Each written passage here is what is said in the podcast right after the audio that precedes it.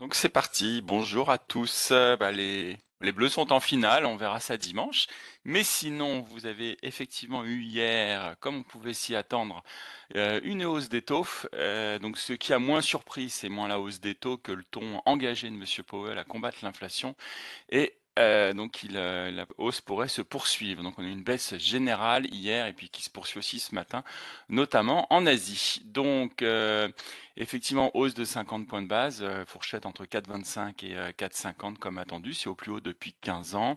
On, le, le, tightening va se poursuivre avec une perspective pour un pic à 5,1% en 2023 et 4,1% en 2024, là où en 2024 par exemple on était plutôt à 3,9. Euh, donc euh, pas de baisse de taux avant que l'objectif d'inflation soit ramené à 2%, les risques inflationnistes étant toujours euh, très présents. Donc concrètement sur les marchés, qu'est-ce qu'on a eu hier? Une réduction des actifs plus risqués, certes, mais pas sur les actions les plus croissantes, on pense à la tech et les plus high beta.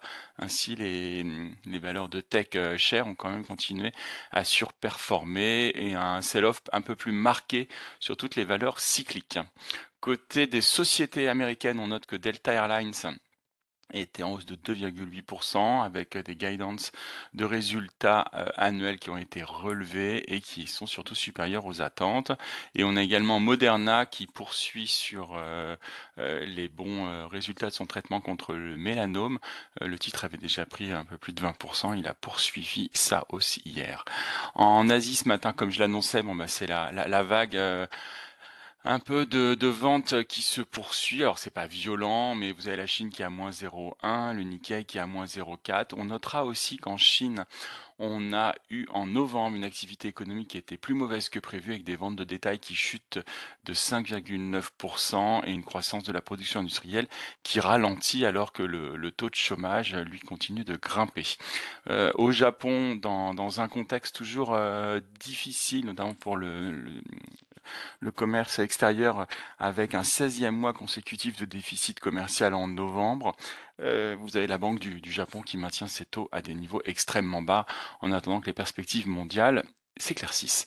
En Europe hier, pareil, alors c'était plus attentiste puisqu'on n'avait pas encore eu les, résultats de la Fed. Cependant, euh, personne n'a osé s'aventurer vraiment sur le marché. CAC moins 0,2, DAX moins 0,3 on pouvait noter des statistiques un peu décevantes avec euh, notamment euh, une contraction de la production industrielle de 2% au sein de la zone euro et un indice IFO par contre en Allemagne qui est un petit peu plus optimiste, euh, indiquant que la récession en Allemagne l'année prochaine serait peut-être un peu moins forte qu'anticipée. Et je noterai que nous avons eu dans la soirée le chancelier euh, anglais qui envisage de poursuivre euh, des aides face aux factures d'énergie qui, s'envolent et poursuivre le soutien pour l'ensemble des entreprises versus une aide ciblée. En termes euh, de publication ou de nouvelles euh, de sociétés, ça sera plutôt des, nouvelles. On notera que chez Continental, il y a le recrutement du directeur financier de Mercedes, euh, Metro qui annonce des chiffres de vente en ligne qui sont des chiffres pardon de vente qui sont complètement en ligne avec les attentes. côté Vinci, par contre, vous avez une baisse de 3,3% du trafic de Vinci Autoroute en novembre euh, progression du trafic dans les aéroports du groupe, euh, très forte progression, parce qu'on est à plus de 43%. Par contre, on reste encore en deçà des niveaux de novembre 2019. Et enfin, Telecom Italia, selon certaines sources, le, groupe serait en discussion avec un fonds d'infrastructure pour un investissement euh, dans le réseau historique de l'opérateur Télécom. Nantes pour les mid and small Bonjour, je commence avec Plastivaloir publication parfaitement en ligne avec les attentes, conformément à sa guidance, PVL est parvenu à redresser sa rentabilité sur le deuxième semestre en profitant des premières répercussions des hausses de coûts, matières premières, énergie, transport, dans ses prix de vente. Le résultat net part du groupe est en net retrait à 22,7 millions d'euros contre 8,8 en année N-1 et ressort largement en dessous des attentes du consensus. Le résultat souffre de la forte progression des charges non récurrentes en lien avec la fermeture du site de Kreutzwald et la dépollution du site de Morteau. PVL table pour le prochain exercice sur un chiffre d'affaires autour de 730 millions d'euros en hausse de 4% et sur une marge d'EBITDA légèrement en légère amélioration, soit des niveaux inférieurs aux attentes du consensus. Valbiotis, la société annonce un nouveau partenariat de recherche avec un organisme public, l'unité Médis de l'Université de Clermont. Cette collaboration est financée à hauteur de 363 000 euros par l'ANR, l'Agence nationale de recherche. Encore une fois, Valbiotis s'appuie sur sa relation forte avec le monde académique pour améliorer ses produits propriétaires et surtout constituer un dossier scientifique et clinique robuste pour ses produits en développement. Pour rappel, la société a conclu une AK à hauteur de 9,7 millions d'euros pour se renforcer et repousser son horizon de trésorerie jusqu'à la fin de l'année 2023. C'est tout pour moi ce matin.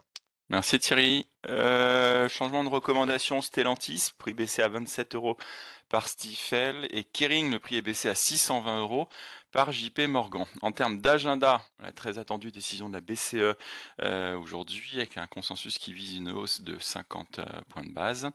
Et également, même décision attendue côté de la Banque d'Angleterre. Et on aura également le CPI en France et différents chiffres de vente de détail et de production industrielle aux États-Unis. Lionel, pour le point technique? Oui, bonjour. Euh, je voudrais revenir sur euh, la réaction du marché aux chiffres de CPI avant-hier, qui a été très différente hein, de celle du mois précédent, hein, du chiffre du mois dernier, le, 10 novembre. Euh, de chiffres sur le Nasdaq, par exemple. Le 10 novembre, suite, suite à ces chiffres d'inflation, ça a été une hausse de 7,5% en clôture, avec une clôture au plus haut de la séance alors qu'avant-hier, c'était une hausse de seulement 1,09% avec un reflux en fin de séance. Hein. la hausse n'a eu lieu que sur, que sur l'annonce du prix, mais, n'a pas, pas perduré. tout ça pour dire que l'effet positif de ces chiffres a été bien moins de cette fois-ci que la fois précédente. donc ça milite toujours pour une phase de, correction au moins de neutralité intermédiaire qui se matérialise sur le CAC par le fait que la résistance à 6790 est toujours en vigueur finalement. Aujourd'hui, on va en préouverture, on va situer un petit peu en dessous du plus bas d'hier. Et donc, on va considérer qu'on a une zone support intermédiaire vers 6630 entre la fin novembre et ce mois de décembre. Et que on va rester à l'intérieur de cette zone dans un premier temps. Et qu'on aurait un signal correctif plus prononcé seulement si on enfonçait 6630. Donc on est dans une zone de neutralité intermédiaire sur le CAC entre 6630 support et 6790 résistance. Bonne journée. Merci Lionel. Donc je rappelle que demain aura lieu le dernier morning de l'année 2023. Deux avant de se retrouver en 2023. Très bonne séance à tous.